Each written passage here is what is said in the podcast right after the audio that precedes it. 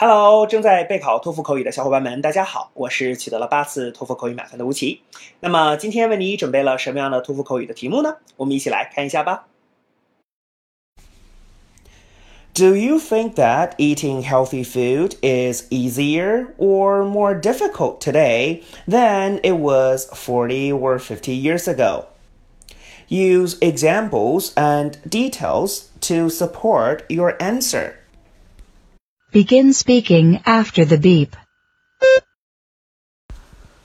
Um, well, I believe it was much easier to eat healthy food in the past um, because um, the environment was better. You know, there was no pollution, so the water was clean, the air was clear. Um, so the food we ate was generally much healthier. And also, in the past, people had more time to cook at home. So the meals they had was um, healthy, you know, they had a lot of vegetables. But nowadays, since people are busy, they just rely heavily on fast food, which is not healthy at all. So that's why I believe it was much easier to eat healthy food in the past.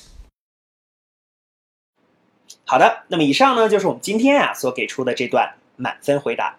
接下来需要屏幕前的你做些什么呢？那就是要跟读和模仿这段录音。放一句录音，跟读模仿一句，再放一句录音，再来跟读模仿一句啊！所有的整段录音呢，反复模仿五至七遍。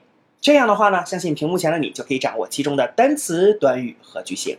那么持之以恒的话呢，我其相信在你的托福口语考试当中，你就会把这些单词、短语和句型自如的、流利的应用出来。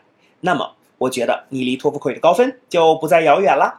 同时，如果你喜欢这段视频呢，不要忘记帮我们按赞，或者是在你的社交媒体上去做转发，可以让更多的小伙伴来了解吴奇老师的脱口秀，并且加入到我们的备考大家庭中。好，请你一起加油，我们明天再见了。